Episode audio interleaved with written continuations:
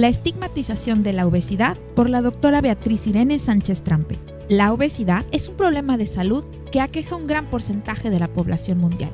En México, más del 60% de la población adulta tiene una condición de obesidad o sobrepeso, por lo cual es muy frecuente la convivencia cotidiana con personas que viven con este padecimiento, en los diferentes espacios en los que convivimos, como los servicios de salud, el trabajo, espacios escolares y recreativos.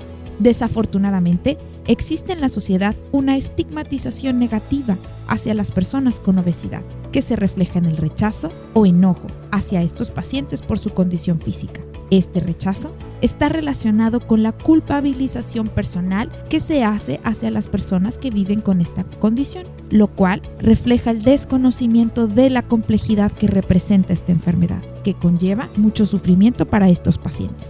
La estigmatización social de la obesidad tiene efectos negativos en las personas con este problema de salud, quienes viven el rechazo social por parte de los compañeros. Por ejemplo, cuando no son contratados por su aspecto físico, cuando son tratados como personas flojas o perezosas, o cuando son relegados para integrarlos en juegos deportivos o en los espacios públicos para realizar actividad física.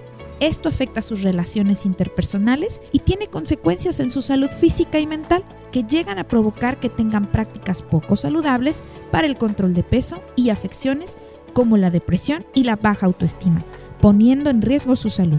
El reconocimiento de la obesidad como una enfermedad compleja tiene muchas vertientes emocionales, físicas, metabólicas y sociales. Permitirá que la imagen negativa de las personas con obesidad sea menor y entonces existe una mejor aceptación de las dificultades que sobrelleva, así como acciones de empatía y comprensión para disminuir su sufrimiento. Esto fue Ciencia y Salud en tu día a día